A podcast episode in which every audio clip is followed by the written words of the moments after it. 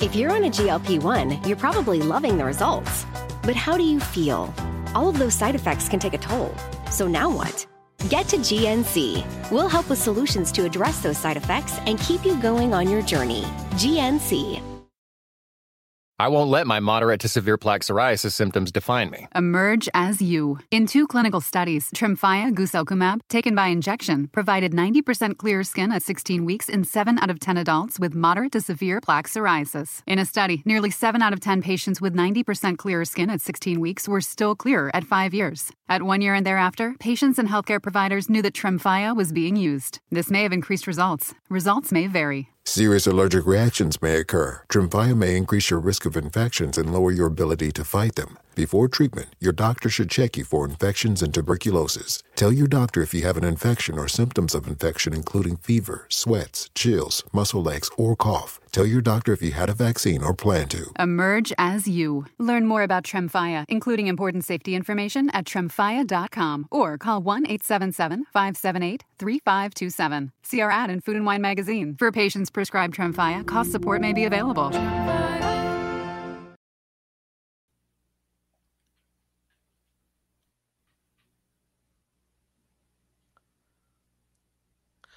Hola, ¿qué tal? ¿Cómo están todos? Bienvenidos aquí al canal de Ponchote y el Ponchote Podcast, que al mismo tiempo se prende la patrulla arriba para que se escuche más emocionante y más dramático. No fue un efecto especial.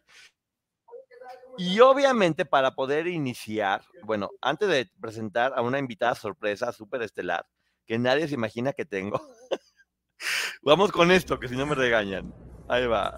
Vamos a ver si funciona. Este es el canal de Ponchote, dale like a este video. Este es el canal de Ponchote, suscríbanse, no sean culés. Suscríbete y dale me gusta.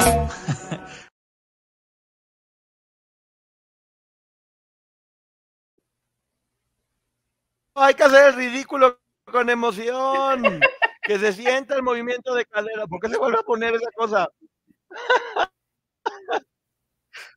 ¿Qué hago? Maggie, bienvenida, ¿cómo estás? Hola, buenas noches. Aquí pensando, suscríbanse, no sean malas personas.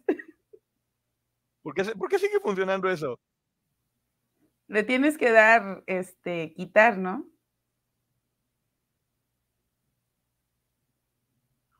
Ya, ya está quitado. ¿Cómo estás, Maggie? Bienvenida. Bien, bien, muchas gracias. Gracias a todos por estar aquí. Bueno, con un tema escabroso para seguir con estas fechas de terror. Sí, sí, el tema que íbamos a hacer hace mucho tiempo, pero que nunca pudimos porque nos atravesó la Catrina y un pirata borracho ridículo que parecía todo, parecía, no sé, ¿eh? como el hijo de del Buki lo comía, no sé. Pero bueno, va, va a estar igual, el tema es escabroso, pero va a estar igual fuerte. Gracias a todas las personas que están aquí, bienvenidas. Como ya saben, vamos a terminándonos de aquí, nos vamos a ir con el, al canal de la licenciada Maggie, preguntas y, y respuestas de todo lo que están haciendo, de todo lo que estamos platicando, de todos los temas. Bienvenidos, bueno, mira, Techangari que siempre lleva puntual, Laura, Gina, Rocío, Lucy, todo mundo. Ya nomás va- voy a hacer una nueva dinámica donde nomás las primeras 10 personas las saludo para que se pongan aplicados y lleguen. Pero estoy hablando mucho porque esto, esto tiene como un delay y luego de repente siento que si dejo de hablar nos vamos a quedar mudos los dos. Sí, sí, es que hay un delay. Maggie, ¿qué opinas del tema de hoy? ¿Qué opinas del tema de hoy? Mira, es triste y preocupante porque vemos una lista de personajes que podemos denominar como eso, los monstruos del espectáculo, y sin embargo es preocupante el saber que no son los únicos y que la lista es corta. Uy, muy corta. Y no pusimos a las mujeres, que también hay. Vale. Exacto. Perdón, estoy buscando unos audífonos por en caso de que esto se trabe. Ponerme al celular, pero no estoy encontrando los audífonos. Pero bueno, vamos a seguir aquí y ya ni modo. Vamos a ver cómo sigue funcionando esto. Porque sí, precisamente ya hemos dicho muchas ocasiones que este, este medio, cada vez son más los monstruos que salen y ya, y ya se conocen varios nombres, no solamente en el medio del espectáculo en México, sino en Latinoamérica y en Estados Unidos, que también cada vez va- se va haciendo la, el descubrimiento más, más grande de todas las personas que están saliendo. Y hay muchos de los que se ha hablado mucho, o hemos hablado mucho, pero hay otros de los que poco se ha hablado, y qué malos, ¿no, Maggie? hay muchos que ni siquiera se sabían y que poco a poco van saliendo. Sí, y vamos a ver también un poquito como el modus operandi, porque también creo que es bien importante que entendamos cuál es el modus operandi de estas personas. Por ejemplo, cada uno de ellos es diferente. Vamos empezando, por ejemplo, con Luis de Llano, que Luis de Llano era uno de tantos productores que tenía una conducta normalizada y que hasta la fecha de hoy sigue pensando que no estaba mal porque su educación y, todo lo que vivió en ese momento y la empresa era, pues, ¿por qué está mal si todos lo hacen? O sea, ¿por qué está mal si todo el mundo aplaudía? ¿Por qué está mal si, si nadie me metió a la cárcel en ese momento? Si ella quería, si ella estaba joven. ¿Qué opinas de eso? Fíjate que en el caso de Luis de Llano me llama la atención porque incluso él tenía bajo su, su mando muchos grupos musicales, incluso en los noventas, eh, con este, esta como como segmento que había en Televisa que se llamaba Conceptos, de donde salieron muchos grupos que algunos continuaron, otros ya no, y siempre estuvo eh, acompañado por este otro señor Marco Flavio Cruz, que honestamente, si me lo preguntan, y esto es, es una percepción mía, Luis de Llano nunca me dio como malas vibras, pero Marco Flavio siempre me dio miedito. Pues lo que pasa es que también, mira, aquí también se trata de no de revictimizar a nadie y no vamos a dar nombres de ellas. No, no, no. Pero también se sabe, os, ha hablado mucho, no yo sé, es al que voy, se sabe mucho de que Marco Flavio Cruz ha, tenido romances con varias eh, de, personas muy famosas cuando eran mucho, mucho, muy jovencitas. Eh, dentro de varios de esos grupos que tú mencionas, muchos que no fueron tan famosos, pero sí les tocaba y en ese momento era como lo más normalizado, que la única forma de poder lograr papeles, que no era verdad, porque muchas lo lograron sin esa forma, era a través de castings en un sillón que le decían. Había otro personaje eh, del que poco se ha hablado, que es Víctor Hugo Farril, que se, se, mencionaba, según varios de los libros, que tenía este sillón del casting. Vamos a verlo más adelante con el libro de Gaby, donde se habla de esto.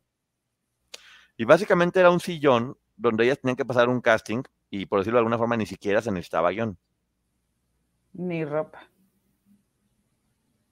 Ni ropa. O sea, ni vestuario ni guion. Era muy sencillo. Muy sencillo, por decirlo de alguna forma. Y también es bueno especificar que no eran únicamente mujeres. Eran muchos hombres que también eran víctimas de todo este tipo de, de prácticas que eran completamente malas y de las que muchos ha platicado. Pero era como, ah, hasta qué divertido, porque ¿cuántas ¿Cuántos libros hemos escuchado de que hacían estas fiestas donde digamos que tenían relaciones múltiples de todos los sabores, todos con todos, con sustancias muy fuertes? Y siempre se habla de eso, se habla de que se hacían en un lugar que tenía el señor Ernesto Alonso, que el señor Ernesto Alonso también se ha mencionado que se dedicaba a, a conseguirles amigos a las actrices, por decirlo de alguna forma amigos que, les podrían ayudar mucho. Pero fíjate, bueno, antes, se ha hablado mucho de él. Antes de continuar, sí dejar claro que lo que ellos veían como relaciones consensuadas, obviamente eran situaciones de abuso. Y lo siguiente es que lo que dices era incluso divertido hablarlo entre los depredadores y quienes solapaban estas conductas, porque entre las víctimas Incluso entre ellas hay señalamientos de fulanita se hizo famosa por esto, aquella le dieron un papel por aquello, aquella grabó un disco porque hizo lo otro, y no juzgaban al depredador. Así es, porque era lo normal y era como hasta divertido. Eh, se ha hablado mucho de, de este tipo de personajes y hablamos mucho de Televisa, pero también TV Azteca tuvo un momento mucho, muy fuerte con dos personajes que ya no están en este plano, que se ha hablado muchas cosas, que es Martín Luna y, bueno, de él se han, dicho muchas cosas, y el otro, otro señor, que no recuerdo ahorita el nombre, que para que te des una idea, Maggie, lo encontraron muerto con eh, muchos agujeritos. Muchos, muchos agujeritos. Es que... Eh, porque al parecer descubrieron que estaba pasándose de la raya con menores. Es que nosotros y, sabemos. Y eso no estaba permitido. Eh, muchas. ¿sí? Perdón, es que hay un delay y se encima, disculpen. Es que creo que eh, de Televisa sabemos mucho porque ha pasado mucho tiempo y hay gente que se ha atrevido a hablar. Y de Azteca, como es relativamente nueva, probablemente eh, todavía las víctimas no se atreven a salir a decirlo. Quizás en algunos años podamos escuchar de otros depredadores de los que hoy por hoy no tenemos conocimiento, pero bueno, ya sabemos de Roemer, por ejemplo. Sí, muchos de ellos, muchos de ellos se han hablado, varios académicos han mencionado eh, cómo sí sufrían de acoso por parte de estos personajes, eh, porque es muy fuerte. De hecho, en Chisme No Like hicieron una investigación muy buena con varias entrevistas al respecto, donde ellos mencionaban el, acoso, el acoso sistemático al que, al que tenían que estar expuestos por parte de unos ejecutivos de la empresa que ya no estuvieron en la empresa y unos ya no están en este plano, en este plano siquiera. No, no es Giorgio Arezu, era un productor, era Martín Luna y el otro compadre que, te digo, pasó a mejor vida. De hecho, muy poco se mencionó de él, muy poco se mencionó uh -huh. de este otro personaje, porque pues precisamente sabían que era alguien nocivo, nocivo para la empresa y para lo que estaba haciendo, y ya no está. No, Alberto Ciurana no, eh, tampoco era Alberto Ciurana. Eh, entonces, te digo, varios exacadémicos hablaron de, de esta cosa que estaban sufriendo. Y era como muy divertido decir, ah, qué buena onda, llegan puros, pura gente nueva, chavitas, chavitos, y va, vamos a ver cómo se les puede acosar a varios de ellos. Porque te digo, eran prácticas como comunes. Hoy tenemos la facultad de darnos cuenta que eran delitos, pero en ese momento era como de, uy, vamos a ligarnos gente, uh -huh. vamos a ligarnos gente. Y como sabemos que quieren ser famosas o famosos o que están muy jovencitas o jovencitos, pues van a caer fácil, ¿no? Sí, y fíjate, eh, también en esa investigación de Chisme No Like, este, recuerdo que hablaron de um, participantes del programa, era un, pro, disculpen, se me acaba de ir el nombre, de este programa de parejas, que armaban parejas, este, y que muchos, muchas de las, enamorándonos, y muchas de las chicas de ahí después dijeron, bueno, chicas y chicos, dijeron que para esa investigación de Chisme No Like, que incluso los llevaban a estas presentaciones en antros o en lugares por el estilo y que les conseguían clientes, por decirlo de alguna manera, y los obligaban a cumplir con esas, esas situaciones. Sergio Segura, gracias, don Goyo. Sí, Sergio Segura, exactamente. El nombre del... Gracias. El, el nombre de este ejecutivo era, era Sergio Segura. Y hay unas historias de terror que no corresponden a, a, uno decirlas. Varios de ellos han hablado, te digo, en su mayoría académicos, pero básicamente era, si no cumplen a lo, a lo que estamos nosotros pidiendo, eh, van quedando fuera. Tienen que aprender, mira Maggie, por ejemplo, hay, hay, algo que ahorita pasa mucho y es que tienen que aprender como a, a lidiar con eso. Decía un amigo, juego de cintura, o sea, juego de cintura, era brasileño, obviamente. Dice, uh -huh. como jugar, porque si, si, si, pones el alto en seco, te vas a cerrar puertas y te puedes echar enemigos encima. ¿Sabes cuánta gente me he echado encima por ponerles pa parones en seco? Yo sí sé. Porque, y porque pasa con hombres y con mujeres también. Sí. Si tú de repente no, no accedes a este juego y, y pones altos eh, definitivos, pues la gente se enoja y, y, te, y, te, cierran puertas o hablan mal de ti o y pues nunca se va a saber la verdad, nunca vas a decir nada, sobre todo como hombre es mucho más complicado porque tienes que quedarte callado eh, y guardar, eh, ser, ser, caballero para acabar pronto.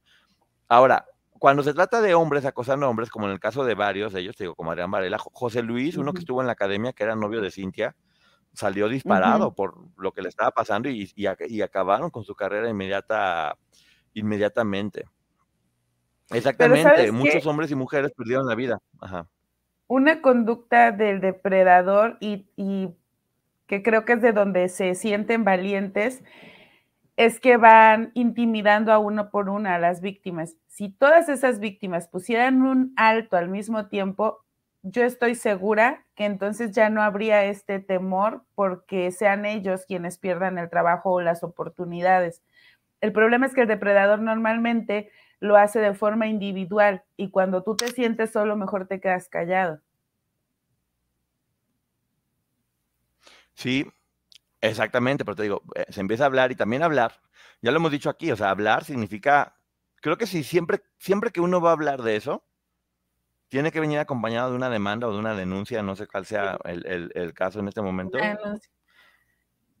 Sí, porque si no también se puede jugar, se puede prestar una cacería de brujas donde yo digo, ah, no, pues me acosó tal persona y ya. Pues no, nomás es, es mediático. O sea, siempre que, siempre que se va a hablar de este tipo de cosas, eh, se tiene que hacer a, través de los medios legales para darle seriedad, si no también pues todo puede ser un chismerío únicamente. Y yo siempre lo digo. Yo siempre lo hemos dicho. Tiene mucho valor que salgan a hacerlo de forma pública eso ejerce cierta presión al aparato jurídico.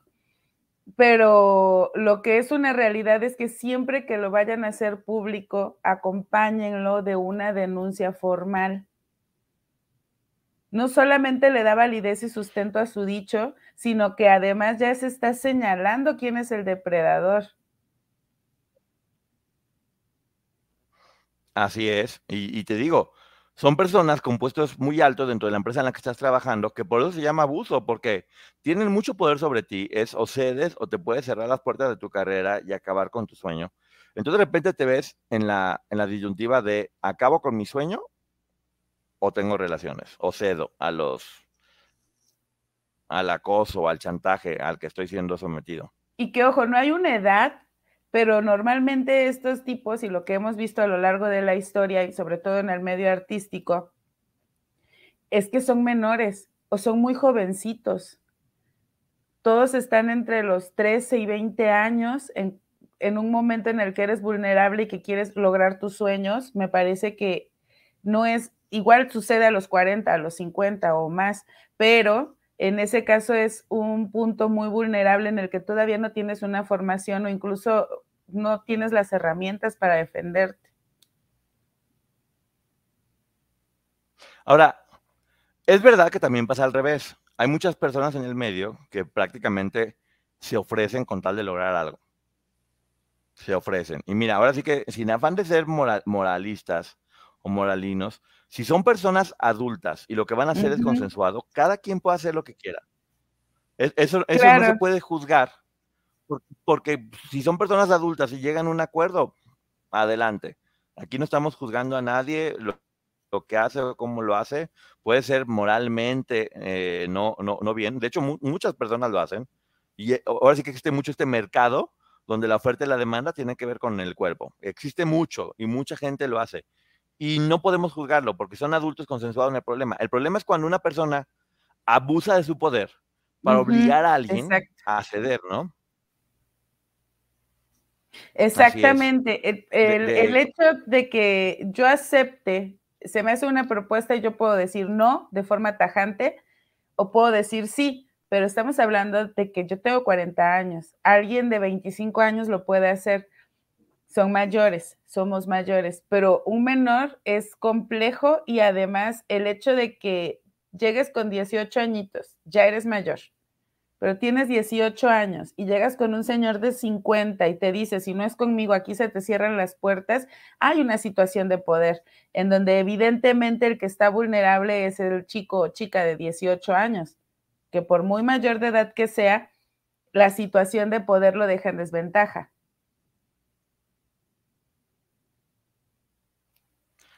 Así es. Mira, a los 14 años un hombre me besó en la boca sin mi consentimiento, eso prendió las antenas rojas y corrí, fue donde me trabajaba porque no sabía si me creerían y si me quedaba solo, eh, sabía que otra cosa pasaría. Sí, sobre todo ya sabemos cuando una persona habla, a ver, cuando otra persona tiene poder y alguien que no tiene poder habla, puede usar todo su poder para hacerla quedar mal.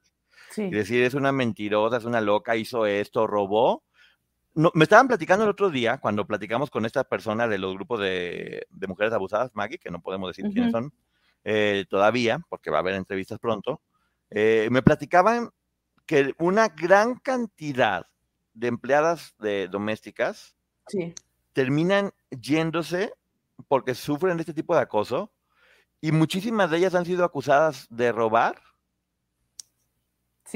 por, por denunciar o por hablar al respecto. O sea, es una situación de completa vulnerabilidad, ¿no? Pero fíjense, e, esto que acabas de mencionar es muy común, nosotros lo podemos ver todos los días y cualquiera que, ejerza eh, la abogacía lo sabe. La empleada doméstica o la chica del servicio o la persona que te ayuda en casa, el esposo normalmente o los hijos de estos matrimonios abusan de estas chicas y cuando hablan, y aquí es bien interesante, eh, es la mujer, la, la esposa o la madre de estos tipos que abusan, quienes las acusan de haber robado o de haber hecho algo indebido para que ellas salgan huyendo y con temor. Entonces vemos cómo las mujeres muchas veces somos quienes protegemos y solapamos estas situaciones y al mismo tiempo logramos que se vayan perpetuando. Sí, claro, la coqueta siempre va a ser ella, la culpable siempre va a ser ella. Eh, sucede mucho y de muchas maneras diferentes porque te digo, se va, se va normalizando este tipo de conductas o el típico jefe a la secretaria. Porque la secretaria siempre es como, ok, ya sabes que eventualmente siempre ha mostrado como la secretaria pues trabaja para mí, convivimos mucho tiempo juntos y siempre se, se puede prestar a que eso suceda. Ahora, nosotros estamos hablando del medio del espectáculo. Pongo el ejemplo del jefe y la secretaria porque también pasa mucho con el productor, actor o actriz. Sí. O director, es que en todos los ámbitos. que están completamente vulnerables, donde sí, finalmente un actor una actriz tiene que entregarse a lo que el director le pida. Y hay muchas personas que abusando de eso, yo te platicaba de estos ejercicios que dicen que hacen de actuación, donde se tienen todos que quitar por completo la ropa y tocarse para descubrirse y para quitarse la inhibición. Eso es abuso, porque muchas veces personas lloran y le dicen, si lloras y no estás preparado para esto, vete de aquí. Tú, o sea, imagínate nada más que sea, o te quitas la ropa, que te ten. Es que sucede. Hay muchas mujeres que trabajan en el, en el, en el Poder Judicial que han logrado altos cargos y son mujeres que evidentemente le invierten a su imagen, que son guapas, que a lo mejor van al gimnasio. Eh, eh, cada quien se cuida como se quiere cuidar y a mí me parece perfecto. Pero lo que tú escuchas en pasillos es, Claro, es que ella estaba con fulanito de tal y de seguro, por eso es que consiguió ese puesto. Pero esos comentarios, lamentablemente, casi siempre vienen de otras mujeres. Sí. Y entonces no solo minimizamos que una mujer pueda lograr altos cargos, sino que creemos que los consiguen por eso. Porque accedieron a tener intimidad con alguien. Hay también muchos casos de mujeres productoras eh, que lo hacen también. Y, aunque no es igual de violento que a lo mejor que un hombre hacia una mujer, es, mucho más mental, y pero igual, el actor se termina sintiendo presionado porque sabe que si no cede, eh, va a poder pasar. Tampoco puede decir, ay, me está acosando, me está diciendo. Ser, hombre acosado por una mujer es mucho, muy complicado. Porque lo que ya estábamos diciendo, ser hombre acosado por otro hombre es muy triste porque también muchas veces no se cree y es complicado. Pero que un hombre diga, una mujer me acosó, ¿cuántas veces lo hemos escuchado en el medio, Maggie? Comparado con la situación de las mujeres es mínima y no porque no suceda, sino por el temor de que no se les va a creer por ser hombres, porque ¿cómo no te defendiste? Eres más alto, Poncho, ¿por qué no hiciste nada? O sea, ese tipo de situaciones. eres hombre a ti te llevan a sentirte mal y ya no querer externarlo. Sí, eres hombre, ¿por qué no te la tiraste? Ay, ¿qué te pasa? Eres maricón, ¿por qué no lo estás haciendo? Si es lo más sencillo, cumple con eso. Ay, poco hombre, eh, rajón. ¿Por qué no lo haces? Y muchas veces no lo hace uno porque no quieres, porque también te, sientes mal o, o, no te gusta la persona. Y independientemente de que te guste o no te guste, porque no, no va con tus valores. No tienes, no, piensas que, puede ser más importante llegar por tu talento que por estarte acostando con la gente, ¿no? Y al final no es como de, porque esto yo lo he escuchado, ¿eh? Entre hombres, he escuchado, ay, ya te hubieras sacrificado. Es que no se trata de sacrificarte, es que si tú vas a compartir un momento íntimo con alguien, tiene que ser porque tú quieres, porque la otra persona te gusta o te atrae. Sí, eh, a, a lo mejor así como hombres como mucho más, no, pues tú coquetea y di que sí, juega, total, ¿qué tanto te cuesta? Y no es mal visto. ¿eh? O sea, de hecho, hasta sería como de, ay, se tiró a la productora. Wow, Sí. eres un tigre. Y si una mujer hace eso de, ay, es una cualquiera, es la amante la que se anda acostando porque lo anda diciendo. Exactamente. Vimos aquí el caso de, de Pancho.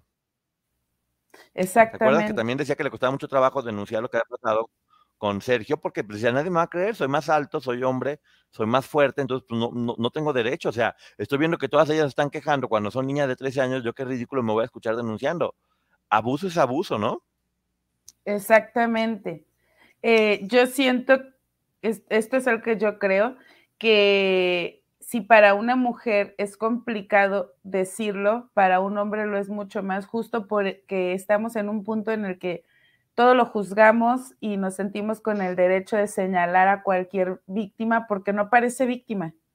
Entonces, ver a Pancho, por ejemplo, que es un chico alto, fuerte, sano, y, ay, ¿cómo te pudiste dejar? Pero es que va más allá de si se dejó o no se dejó, sino de una manipulación donde él se encontraba en una situación en donde obviamente este tipo tenía una situación de poder y él no se dio cuenta en qué momento lo manipuló. También tenemos que detectar que el principal, el principal villano dentro de esta historia es el machismo. Porque ¿qué hace el machismo? Sí, El machismo te obliga como hombre a que siempre tienes que decir que sí, a que un hombre Sí. siempre cumple. Y el machismo también dice que un hombre siempre debe estar ligando a mujeres para demostrar su, su- eso, que es, que es hombría, y que el hombre tiene que estar como encima de la mujer, que el hombre tiene que estar en una situación de poder, y que la mujer debe sentirse protegida o mantenida por un hombre, y que Sí. debe, o sea, el machismo es el centro de todo, todo esto, y, y es bien importante que lo, que lo detectemos porque así vamos a poderlo cambiar de fondo. Muchas veces hablamos del problema, pero no hablamos de cuál es la solución. Y creo que, mira qué bonita frase, no hay víctima perfecta, solo víctimas. Gracias, Gio Flores, por tan bonito comentario. Si no, si no vamos cada vez quitando de todo lo que hablamos y decimos el machismo, que te has dado cuenta cómo hay una generación completa de personas que ahorita andan por los 70 años, que son completamente machistas y de hecho se enojan porque no piensa uno como machista, ¿no? La mujer es una cualquiera, la mujer es la que se le ofrece al hombre, la mujer es la culpable y la responsable de todo, eh, uno- un, un hombre que es sensible es un maricón, eh, ¿por qué está llorando? Debería pasar, o sea, y esas ideas arraigadas son las que se tienen que ir quitando de, esto, ¿no? Hola, Lucila. Sí, y mira, no es que sea toda la generación, porque obviamente un ejemplo muy sencillo, de 100 personas que hoy rondan los 70, 80 años, es probable que 95 tengan ese pensamiento, pero 5 se permitieron cambiarlo. Y hoy por hoy, en la generación tal vez de los 20 a los 30 años, 95 sepan eh, que mm, o tengan un pensamiento diferente en el que respeten a la víctima, pero sigue habiendo cinco que siguen haciendo ese tipo de señalamientos porque lo venimos arrastrando. Son conductas aprendidas. Por ejemplo, exactamente. Y porque uno tiene que irse adaptando. Ahora sí que somos como estas computadoras que si no estás adaptando el sistema operativo, cada Sí. rato te vas quedando caduco y caduco y caduco y caduco y caduco y caduco y caduco y después ya no eres funcional para nada. Es nuestra responsabilidad estarnos modernizando. Y uno descubre, ¿a poco no te pasa, Maggie, que de repente, a ver, porque todos tenemos conductas machistas arraigadas? Y muchas Sí. veces uno, o yo como hombre te digo, a veces uno lo disfraza de caballerosidad eh, o de protección o de seguridad y no, son, son cosas machistas. Eh, Sí. que tenemos que ir cambiando y cuando uno está hablando aquí todo el tiempo, a mí me pasa mucho que digo, ay, este comentario no, pero ya lo detecta uno, que es un primer paso, ¿no? A ti como mujer no te pasa que de repente tienes conductas machistas con tus hijos. Claro, y no es que seamos perfectos y por eso estemos aquí, es porque también vamos cambiando. Y yo estoy segura que hace un año, hace seis meses, incluso ayer, había algo en lo que pensaba diferente a lo que pienso hoy, pero el estar abiertos a ir aprendiendo y aceptar cambiar ciertas conductas es lo importante. A mí como mamá, por ejemplo, y yo sé que a muchas eh, personas en el chat, hombres y mujeres, les pasa esto porque de repente nos damos cuenta que estamos replicando conductas que muchas veces ni siquiera es que las hayamos visto en casa, sino que socialmente estaban ahí y cuando la replicas dices, espera, esto no, pero estamos en ese, en ese constante aprendizaje para generar un cambio y entonces la siguiente generación no tenga estos pensamientos que probablemente todavía siguen haciendo daño.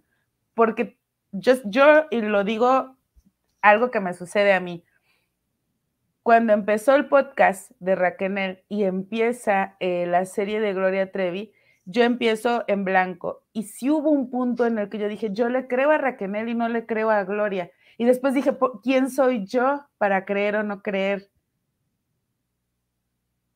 ¿Quién soy yo para juzgarlas a ellas? Entonces tienes que regresar y volver a enfocar y decir, ok, las voy a escuchar. Y más allá de si lo creo o no lo creo, ver qué tienen que decir. Pero ese tipo de situaciones las vamos aprendiendo, creo, todos de forma diaria.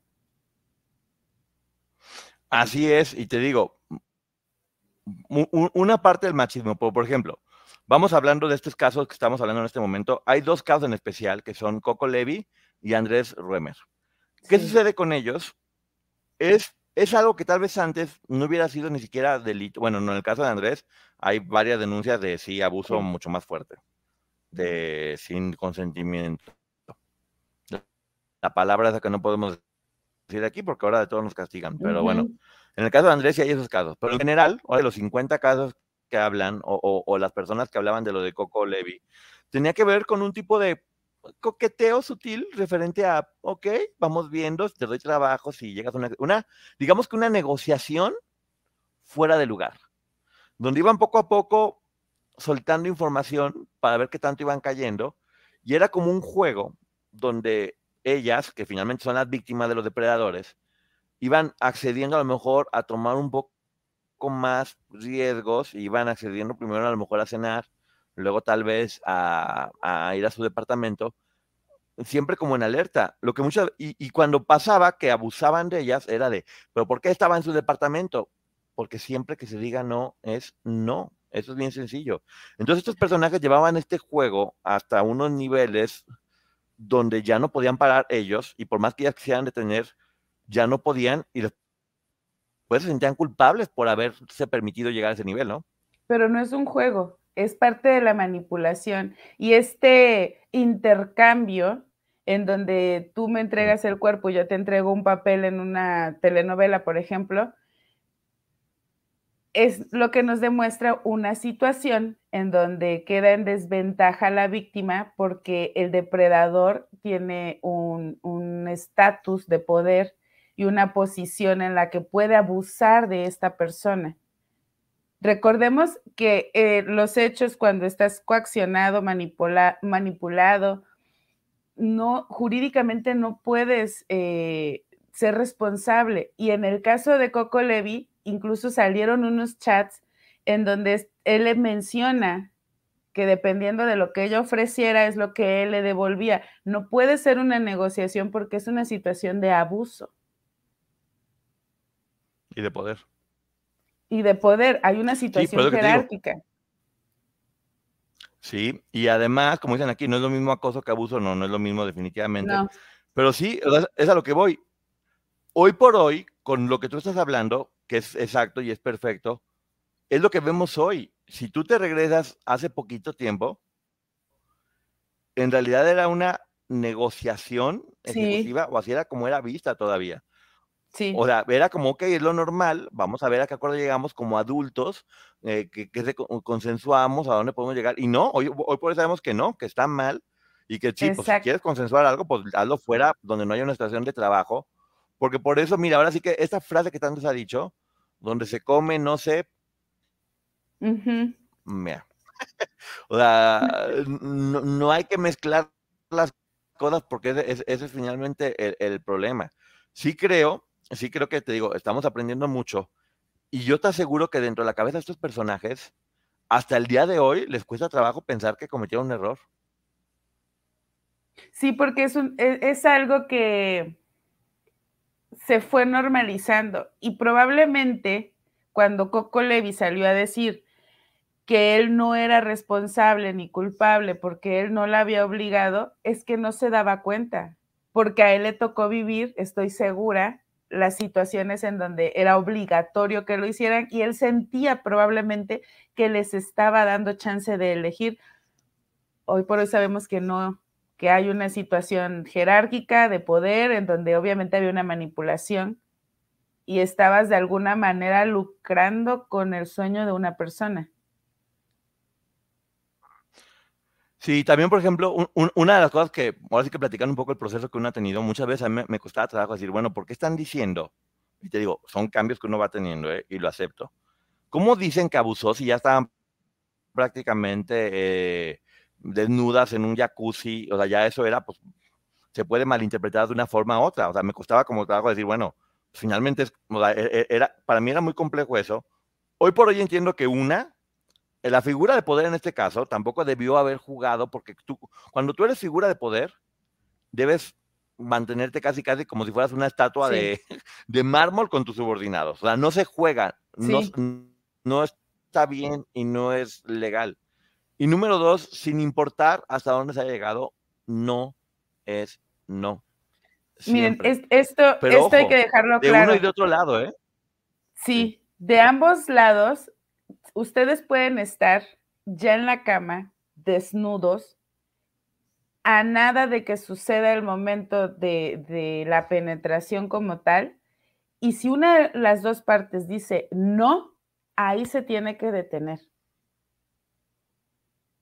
I won't let my moderate to severe plaque psoriasis symptoms define me. Emerge as you. In two clinical studies, Tremfya guselkumab, taken by injection, provided 90% clearer skin at 16 weeks in 7 out of 10 adults with moderate to severe plaque psoriasis. In a study, nearly 7 out of 10 patients with 90% clearer skin at 16 weeks were still clear at 5 years. At 1 year and thereafter, patients and healthcare providers knew that Tremfya was being used. This may have increased results. Results may vary. Serious allergic reactions may occur. Tremfya may increase your risk of infections and lower your ability to fight them. Before treatment, your doctor should check you for infections and tuberculosis. Tell your doctor if you have an infection or symptoms of infection, including fever, sweats, chills, muscle aches, or cough. Tell your doctor if you had a vaccine or plan to. Emerge as you. Learn more about Tremfya, including important safety information at tremfya.com or call 1 877 578 3527. See our ad in Food and Wine magazine. For patients prescribed Tremfya, cost support may be available.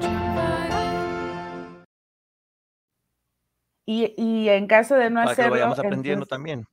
En caso de no hacerlo, entonces sí eh, sucede una situación en la que obviamente no es abuso, pero no lo podemos decir porque ya saben cómo se pone YouTube y luego hasta baja los videos, pero es lo, eh, el delito con V. Entonces, sí. tampoco importa si son novios, si están casados, no es no, y es algo que tenemos que entender todos. Ahora, vamos a otro caso que, de, del que muy poco se ha hablado, que es Luisito Rey. Luisito Rey estuvo abusando de su hijo todo el tiempo ante los ojos de todo mundo. Todas esas personas que iban con Luis Miguel siendo menor de edad, que accedían a tener relaciones con él, que se, que se metían sustancias estando el presente, que iban a estas fiestas multitud, multitudinarias con él, que veían a un menor tomando alcohol, o ingiriendo sustancias que, que, que, eran adictivas, siendo un menor, era, era, era, una persona muy joven y su papá lo estaba haciendo y lo estuvo haciendo delante de cuánta gente. De hecho, existe la versión muy fuerte y que según tengo entendido bastante real, de que tanto Luisito Rey como el tío pedían que quien se quisiera acostar con Luis Miguel primero tenía que acostarse con ellos. Y después podrá tener relaciones con un menor. Maggie, ¿Cuántos delitos hay nomás en esto? O sea, dime la, la, baraja de delitos que hay en todo esto que estoy platicando.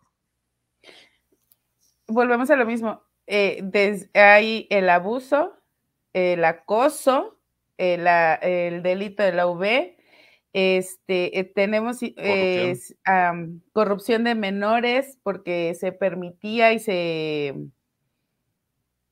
pues sí, también no solo se permitía, sino que se proporcionaban los medios para que muchos menores, porque sabemos que no solo era Luis Miguel, sino que había más menores en esos lugares, que veían desnudos, que ingerían sustancias ilícitas, alcohol, que había violencia incluso en estos lugares. Entonces, corrupción de menores es innegable y ya en cada caso particular habría que ver de qué fueron víctimas, porque sí se habla mucho de que incluso eh, el papá de Luis Miguel llegó a abusar de algunas personas.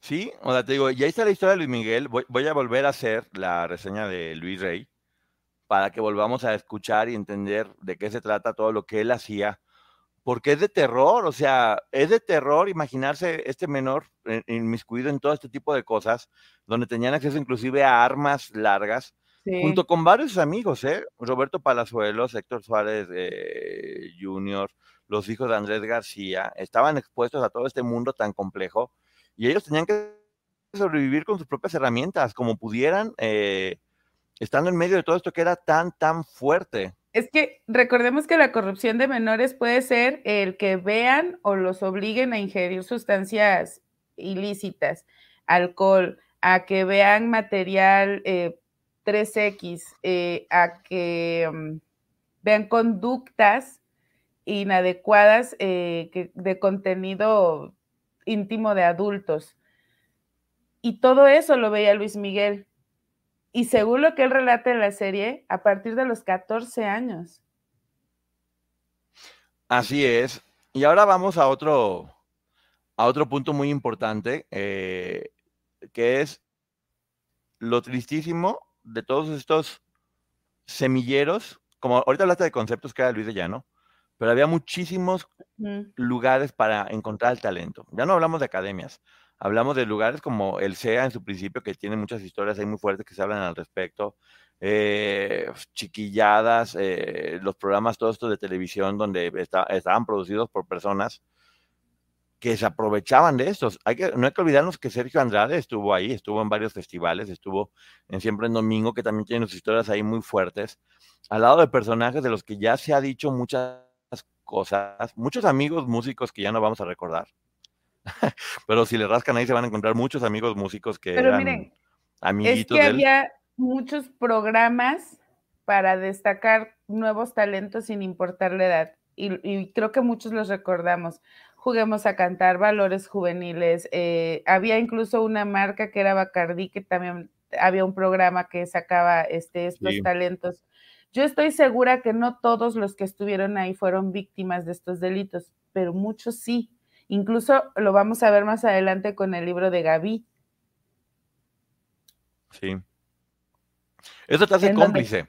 y lo que sucede con, todos, con todos ellos. Ah, perdón, en donde eh, incluso Gaby nos menciona que productores, compositores, arreglistas, o sea, toda la gente que estaba detrás también cometía estos abusos. Y muchos de esos no los conocemos. Exactamente. Cuando, cuando te pones a ver, nosotros hemos estado hablando mucho del caso de Sergio y siempre hemos dicho que tenía muchos maestros y hay que ver en qué lugares trabajó él, con quiénes trabajó, quiénes eran las gentes con las que estaba, con las que estaba rodeado. Porque hay que recordar que muchos, en el grupo Boquitas Pintadas, pues todas las personas eran enviadas por otras personas de otros lugares, del CEA, de Chiquilladas, de, de Becky de, de varios lugares. Ah, por ejemplo. Jurídico jurídicamente es responsable quien lo facilita, quien se enriquece, quien lo, quien no lo, quien no lo denuncia sabiendo que ahí se está cometiendo un delito. Y como decimos comúnmente, eh, peca tanto el que mata la vaca como el que le jala la pata. O sea, hay muchísima gente que lo sabía y decidió voltear a otro lado.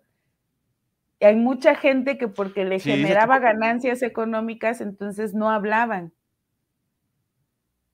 Dice aquí, eh, Raúl Velasco tapó todas las cochinadas de Sergio, o Sergio tapó todas las cochinadas de Raúl Velasco, o sea, nunca vamos a saberlo eso, porque hay muchas versiones, se han manejado muchas cosas, ya hicimos la reseña del libro Nación TV, ya hice la reseña del libro de Raúl Velasco, que cuando la hice me quedé congelado porque decía, ¿cómo es posible? O sea, muy pocas cosas se han hablado de eso, de que tenían eh, lugares donde apoyaban a niños. Qué casualidad, ¿no? Que siempre tenían lugares donde apoyaban a niños, gente desvalida, gente que no se podía defender. Eh, muchas personas estaban, estaban formando parte de eso y ahora lo estamos viendo más con películas y cosas y, es mucho más, mucho más complejo. Hay un personaje que yo sí consideraría uno de los maestros de Sergio, que es Humberto Navarro. Humberto Navarro, que en el libro Nación TV, no lo decimos nosotros, estaba encargado de repartir la diversión dentro de la empresa, por decirlo de alguna forma, estaba viendo varias entrevistas de actrices eh, que hablaban de, cómo sufrían por el acoso que tenía y de cómo era muy normalizado saber que tenías que pues, acostarte con él si querías hacer algo dentro de la empresa. Con él y con otras personas. Eh, e-, esas entrevistas están aquí en YouTube. Sí, y distribuir ciertas sustancias. Digamos que el señor eh, surtía harina para los panaderos. Y entonces eh, se dice, y lo dicen los libros, no lo decimos nosotros porque ni estuvimos ahí, pero que sí, este señor buscaba a jóvenes que quisieran, o, no que quisieran, reclutaba jóvenes para que lo apoyaran a distribuir estas harinas para hacer más grande este negocio de los pasteles. Sí, y también hay que recordar que cuando le das estas sustancias a gente, especialmente son menores, es más fácil hacer que caigan o controlarlos. Entonces, hacer adictas a las personas desde muy chicas les da un control, les da un control muy fuerte. Y si además son personas que no han tenido tantas experiencias y de repente viven no solamente este mundo de las sustancias tóxicas y del alcohol, sino además de su sensualidad despierta a través de prácticas eh, normalizada dentro de la empresa, donde pues, ah, tuviste como muchas veces, ahora estamos haciendo la, todo lo del clan Andrade, como me sorprendió mucho el libro de Aline Hernández que decía, yo pensé que estaba siendo muy profesional porque seguramente Gloria también lo había hecho y que quitarme la ropa, aunque tenía 12 años frente a un productor, hablaba de, de que todo está bien, o sea, de, que, de, que soy profesional. De que ella era una profesional. Entonces ves como una niña. Pero es que esa es la corrupción de menores que rompas esa inocencia del menor y entonces tergiverse eh, esas conductas que le parece que son correctas, porque recordemos que están en un momento en el que son, eh, que están en formación. Entonces, muchas de estas actitudes, ellos como jovencitos, como adolescentes, lo vas normalizando y eso es la corrupción de menores, justo el creer que eso que estás haciendo está bien. Claro, ahora mira, el poder que llegó a tener estas empresas o estos personajes en ese momento, donde además estaban ligados sí con el crimen organizado y también con la política, como dicen y es verdad que el poder corrompe. Era tanto el poder que llegaban a tener estos personajes que hacían cualquier cosa porque no les iba a pasar nada, porque sabían que tenían a todo el mundo de su lado y porque todos lo hacían. Estamos viendo en el libro de Anabel Hernández cómo lo más sencillo era comprar y no comprar personas y voluntades y, porque podían hacerlo. Este poder tan grande que tenían les permitía hacer cualquier cosa sabiendo que no iba a pasar nada. Y todas las personas que estaban luchando por un sueño tenían que tomar estas, o sea, tenían que tomar estas opciones porque muchas veces no les quedaba de otra. Era o su sueño o hacerlo. Era muchas veces, y es muy triste el precio por cumplir su sueño. Porque además recordemos, y vuelvo al tema de la edad, estás jovencito, estamos hablando de jovencitos de 13, 15, 25 años, todavía a los 25 dices, ay, me lo aviento, no pasa nada, pero no estás 100% consciente de lo que estás haciendo. No sabes que muy probablemente va a derivar en un trauma. Y muchas veces puedes tener 40, puedes tener 50. Y el grado de manipulación te lleva a creer que es algo que tú querías. Sí, aquí están poniendo muchos nombres de muchos productores, que te digo, aquí tampoco se trata de, pues tampoco se trata de hacer quemadero de personas, todo el mundo sabemos quiénes son. Y la pregunta que también nos deja como sociedad es cuántas relaciones hemos normalizado sabiendo que son incorrectas. Con actrices menores y con productores ya de mucha edad. Lo que pasó con Sasha y Luis de Llano, ¿cuánto tiempo lo normalizamos hasta que Sasha no denunció? Y dijo... O al revés, al revés, y disculpen que se me olvide el nombre si alguien me lo puede recordar este actor de um, Kikas, eh, una película, eh, él tenía, me parece que 17, 19 años y se casa con una señora de cuarenta y tantos años que era la productora. ahí hay una relación de poder, nos guste o no, hay una jerarquía. Ella era la productora y él era un jovencito que iba empezando en esto. Sí, y muchas veces conviene que todos tengamos esta imaginación tan romántica porque podemos romantizar muchos delitos. Sí. Bajo el hecho de no importa, si es amor, no importa, eh, el, el amor lo puede todo, el amor transforma todo, el amor, no, el, el amor también tiene que someterse a las leyes, porque nada, nada lo puede todo y nada tiene que pasar por eso. Ahora hay todo un movimiento donde pues dicen, "Ay, si están enamorados no importa, amor es amor.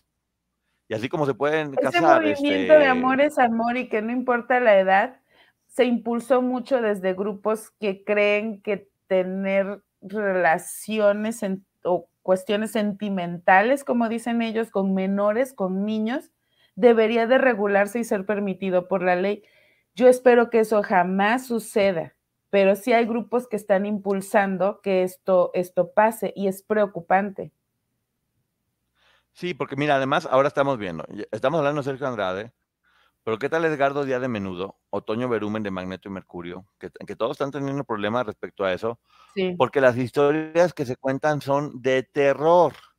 Las Menudo, que después vamos a estar analizando también, obviamente, con todo lo que se está hablando en este momento de lo que sería con estos menores, de cómo uno de ellos te platica que tenía que aguantar estar sangrando después de haber sufrido un abuso y, no- y ni siquiera llevarse al doctor, porque este productor lo entregaba a otro productor musical. Y él, siendo un hombre en este momento, ma- manifiesta esto y lo dice con todo el honor. Y muchos, muchos hombres callaron todo el tiempo. Y ahora la gran mayoría de los integrantes de Menudo están diciendo, a mí también. Muchos que habían dicho, a mí nunca y es mentira, están diciendo, a mí también. Es que eso voy. Escuchamos el relato de uno y dijimos, es probable que solo sea él. Sabemos que no. Y empezaron a salir más y es lo triste que, que esta conducta sucedió con muchos de estos jovencitos y que como alguien mencionaba ahorita en el chat, sigue sucediendo. Y, y, por ejemplo, Maggie, ya hemos dicho to- to- en todas ocasiones que cada quien tiene su momento de hablar. Esto cuando trata de individu- individual, pero vamos suponiendo una familia o vamos suponiendo uno de estos grupos musicales, donde convives todo el tiempo, con tus cuatro hermanos o con tus cinco compañeros de grupo.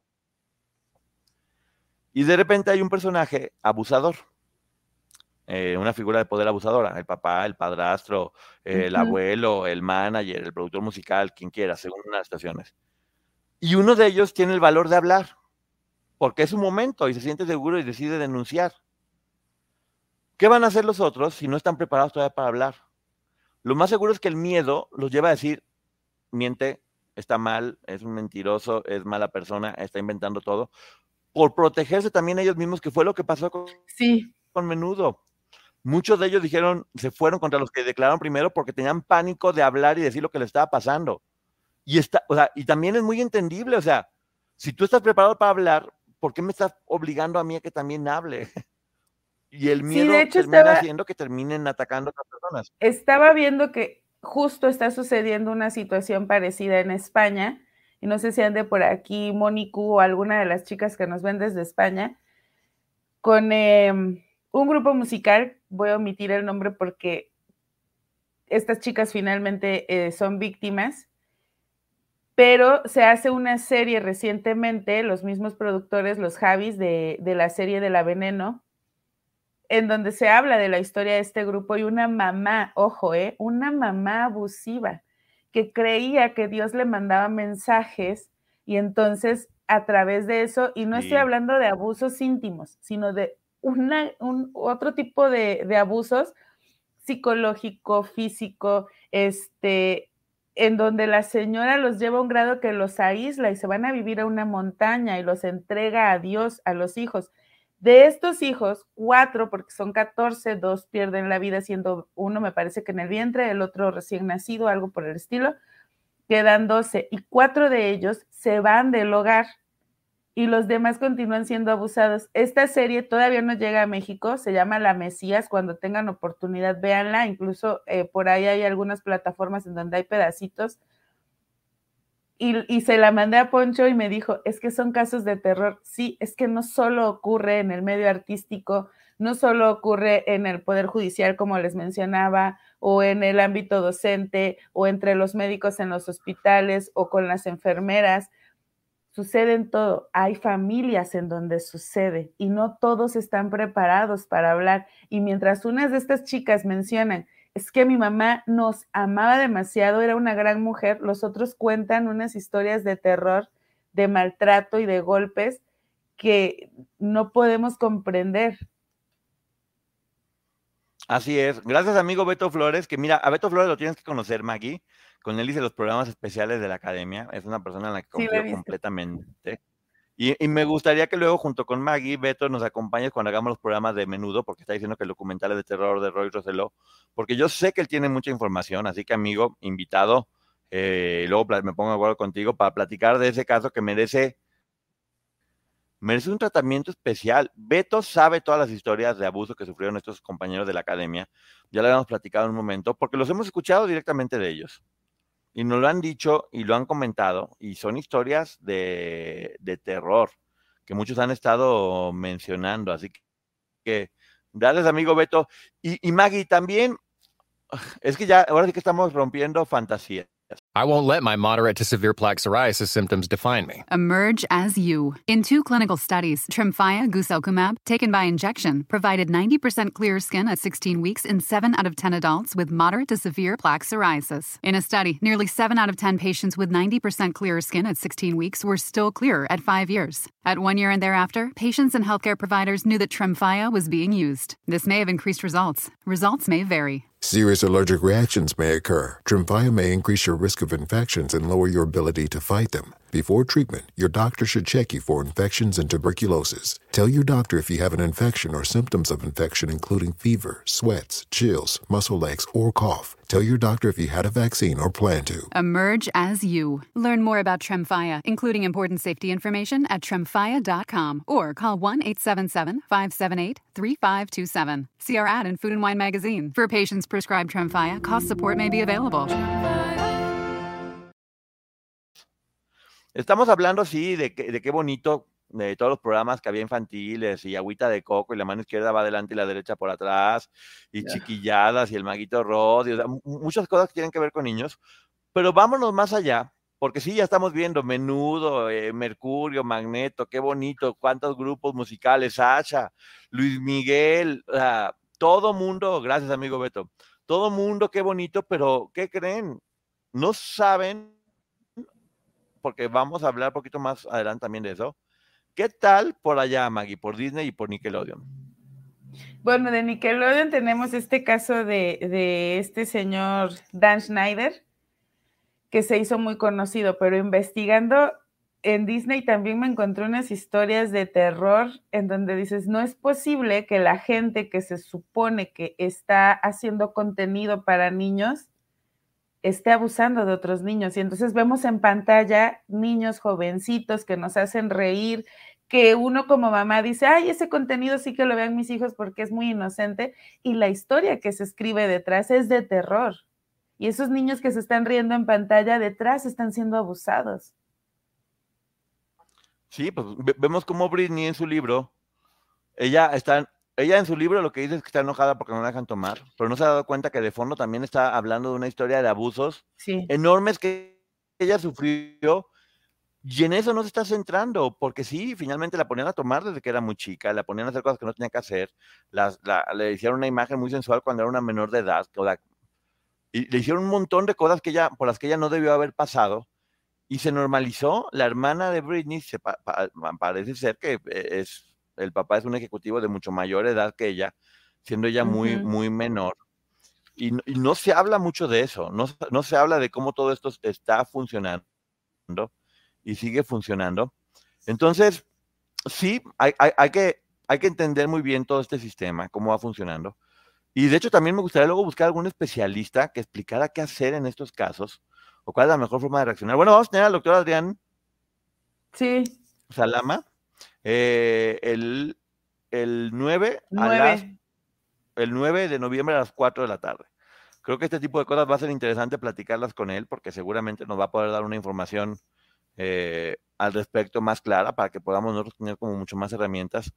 Porque sí, la verdad es que uno muchas veces te mueves únicamente con los recursos que tienes aquí en el medio, de, bueno, pues me, me este tonto, medio juega.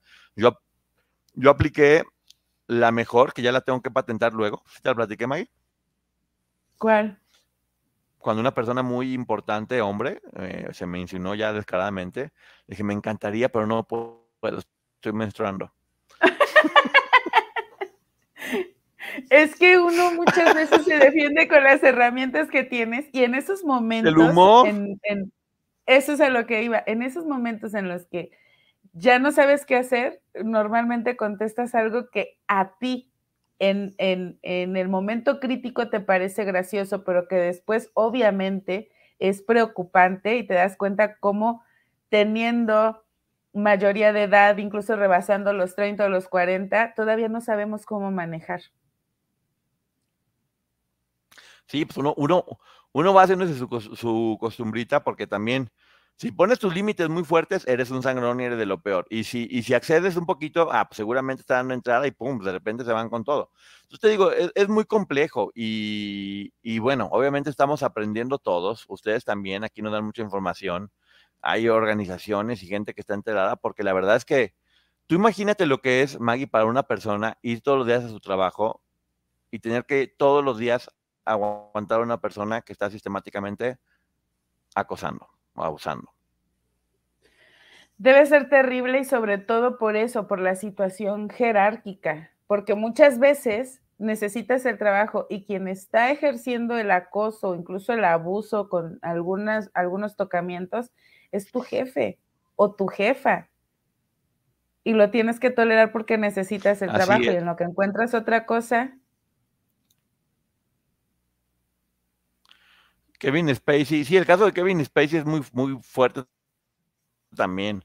O sea que te digo, el caso de Kevin Spacey, que las personas que estaban denunciando de repente perdieron, o sea, hay cosas que por más que uno no quiera pensar, eh, Sí. sí dan a, sí dan a que uno tenga sus visiones un poco diferentes de todo esto. Los maestros en la escuela, exactamente.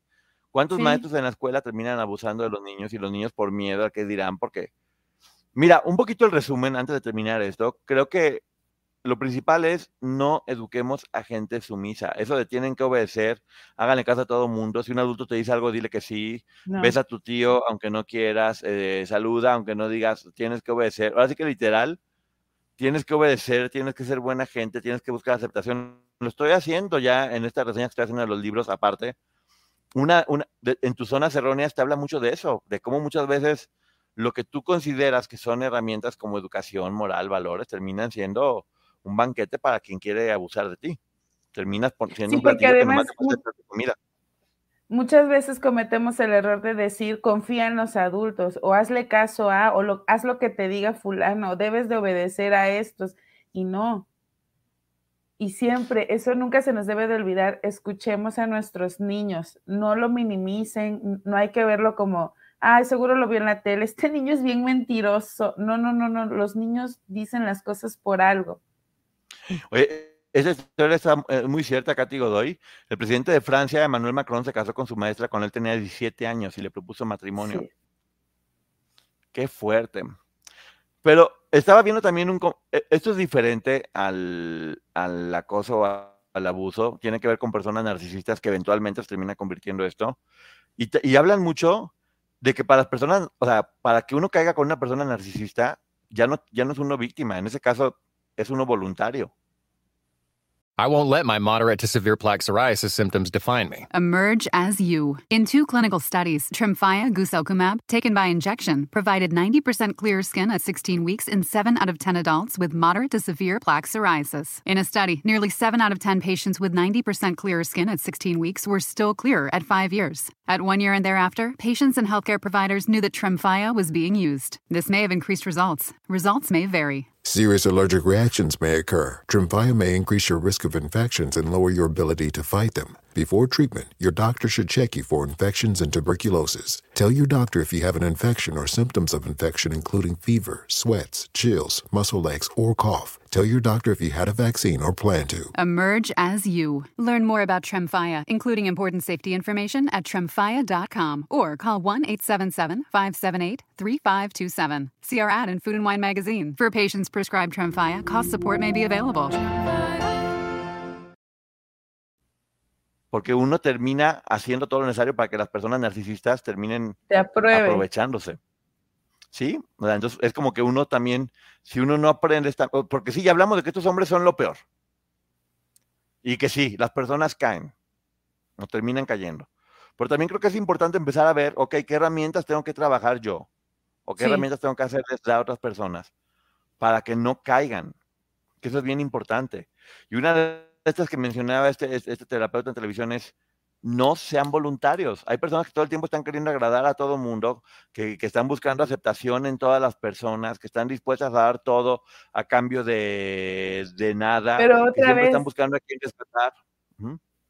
Es esa situación de vulnerabilidad de la que abusa eh, esta persona, porque hay carencias afectivas y cada uno tenemos diferentes carencias afectivas y alguien puede llegar a aprovecharse de eso, porque ojo, no solo le sucede a jovencitos, nos puede suceder a adultos y puede sucederle a gente que tenga 17 títulos universitarios y 49 maestrías, como le puede suceder a alguien que no terminó la educación primaria.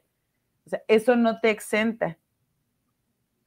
Por eso hay que detectar tus zonas erróneas, que es el próximo libro que voy a, reseñar con Germán, que es muy bueno porque te enseña a decir, híjole, la verdad es que por, no haberme dado cuenta en estas zonas, es que tanta gente me ha fregado, porque yo lo, yo lo estoy provocando finalmente. O sea, yo tengo que acabar con todo esto, porque también hemos visto en todos estos casos que cuando las chicas que decidieron poner un alto a estas personas fue porque tenían este otro tipo de herramientas, que es importante darles estas herramientas a los hijos, a los amigos, a las personas cercanas para que no caigan. Pero bueno, Maggie, ya llegamos hasta aquí el día de hoy. Nos vamos ahorita a tu canal para preguntas y respuestas. Nos estaremos comentando con todos ustedes. ¿Algo más que quieras decir antes de irnos, Maggie? Que sigamos atentos y que sigamos poniendo el ojo sobre los depredadores y dejemos de poner en el centro de la discusión a las víctimas. Perfecto. Muchísimas gracias a todo el mundo. Nos vamos ahorita al canal de la licenciada Maggie. Gracias por todo y por tanto. Cada vez nos va mejor, cada vez más gente nos sigue y nosotros vamos a hacer lo que siempre hemos hecho Maggie y yo, que es trabajar, únicamente. trabajar sin desviarnos de trabajar.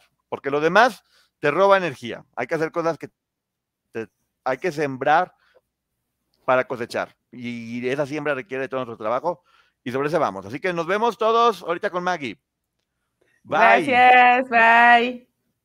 I won't let my moderate to severe plaque psoriasis symptoms define me. Emerge as you. In two clinical studies, Tremfya guselkumab, taken by injection, provided 90% clear skin at 16 weeks in 7 out of 10 adults with moderate to severe plaque psoriasis. In a study, nearly 7 out of 10 patients with 90% clearer skin at 16 weeks were still clear at 5 years. At 1 year and thereafter, patients and healthcare providers knew that Tremfya was being used. This may have increased results. Results may vary. Serious allergic reactions may occur. Tremfya may increase your risk of infections and lower your ability to fight them. Before treatment, your doctor should check you for infections and tuberculosis. Tell your doctor if you have an infection or symptoms of infection, including fever, sweats, chills, muscle aches, or cough. Tell your doctor if you had a vaccine or plan to. Emerge as you. Learn more about Tremfya, including important safety information at tremfya.com or call 1 877 578 3527. See our ad in Food and Wine magazine. For patients prescribed Tremfya, cost support may be available.